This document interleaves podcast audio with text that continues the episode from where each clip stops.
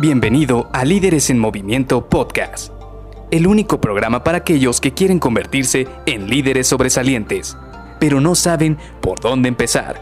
Te revelaremos los secretos mejor guardados que te ayudarán a triplicar los resultados de tu equipo. Con ustedes, su anfitrión, mentor en temas de liderazgo, CEO de Líderes en Movimiento y persona que piensa que Maná es el mejor grupo de rock mexicano, Luis García.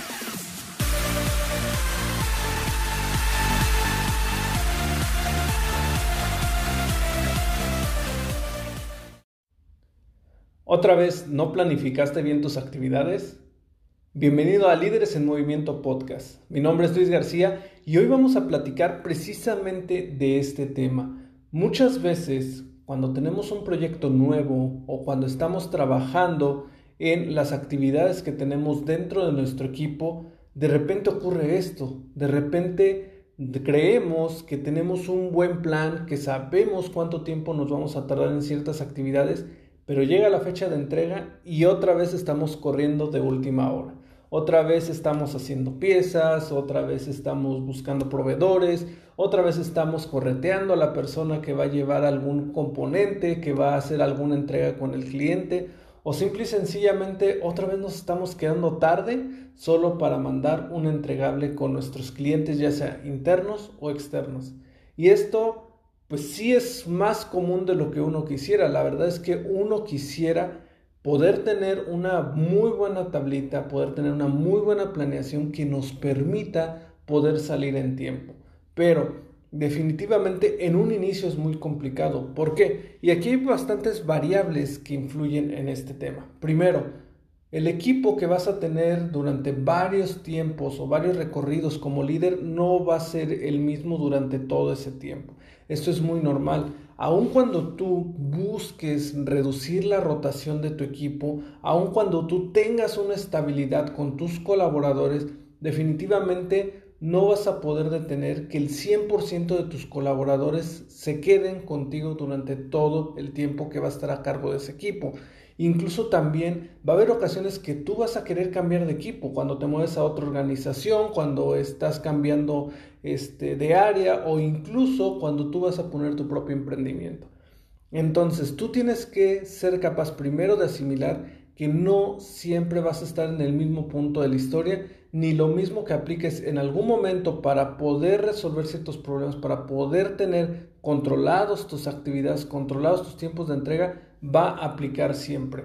Entonces, bajo esta idea, también tienes que entender que tus colaboradores no siempre van a rendir a la misma velocidad o con la misma calidad. ¿Por qué? Porque también ellos todos los días van a tener diferentes cosas. Todos los colaboradores tienen un mundo de cosas en su cabeza. Entonces va a haber días en los cuales van a tener una actividad en tres horas y otros días en los cuales quizá les va a costar un poco más de trabajo y se lleven cinco o seis horas. Entonces todo este tipo de factores los tienes que tener en mente. Pero sin duda aquí viene un punto muy importante y uno de ellos es la estandarización.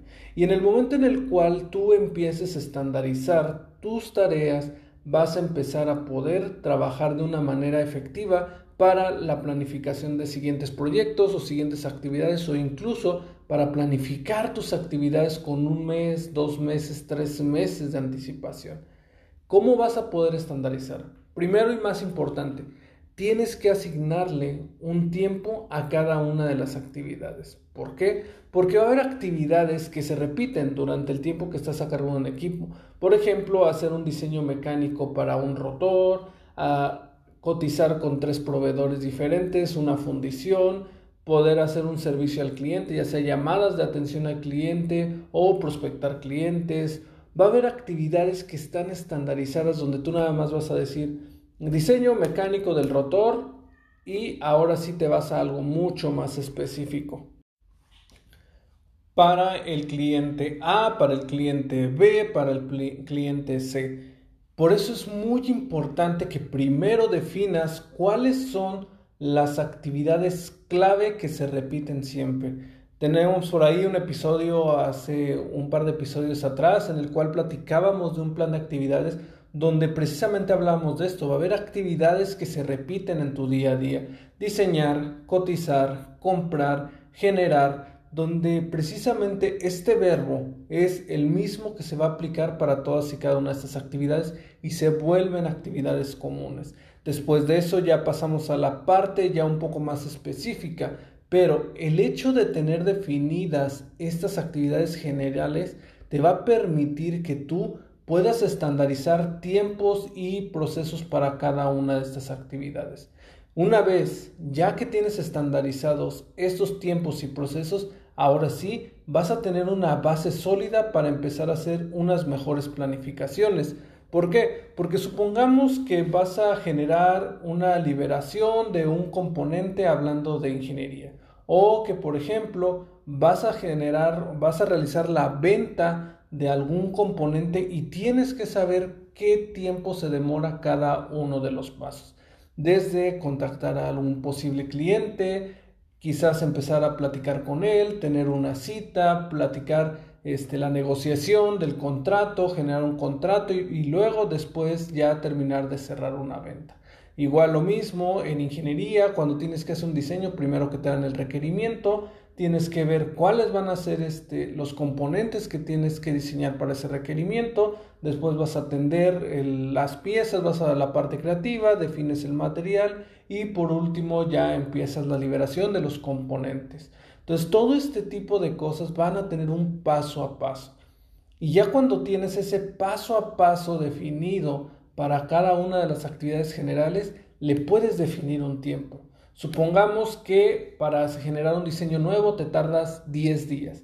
¿Por qué 10 días? Porque quizás te tardas dos días revisando requerimientos, dos días eh, estando viendo materiales o la parte creativa de cómo va a ser ese componente y dos días para hacer, por ejemplo, la liberación en un sistema.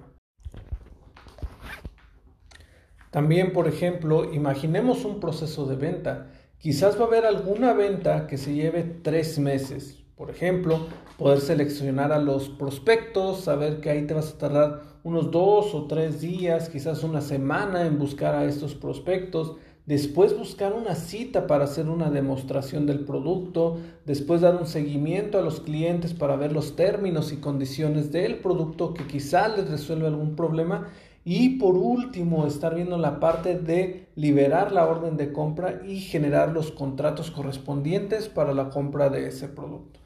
Es por ello que te sirve bastante el hecho de poder estandarizar ciertos procesos, porque en la siguiente ocasión que quieras planificar desde una venta, un proceso de diseño, una mejora en la línea de ensamble o cualquier proceso interno que tengas dentro de la planta, vas a poder saber cuánto tiempo te tardas en cada una, primero de las actividades genéricas y las actividades que tienes que realizar para poder completar esas actividades genéricas.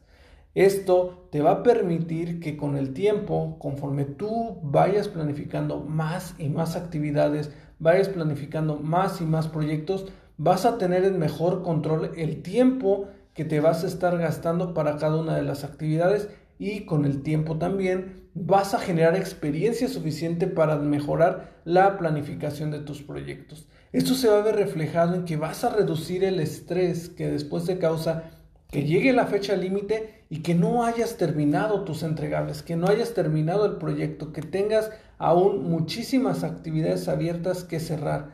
Y esto lo vas a poder realizar teniendo una mejor visión del el conjunto de actividades que tienes que realizar para poder cerrar un proyecto de una mejor manera. Así que te dejo esto para que lo empieces a analizar, para que lo empieces a pensar y nos vemos en el episodio del día de mañana. Bye bye.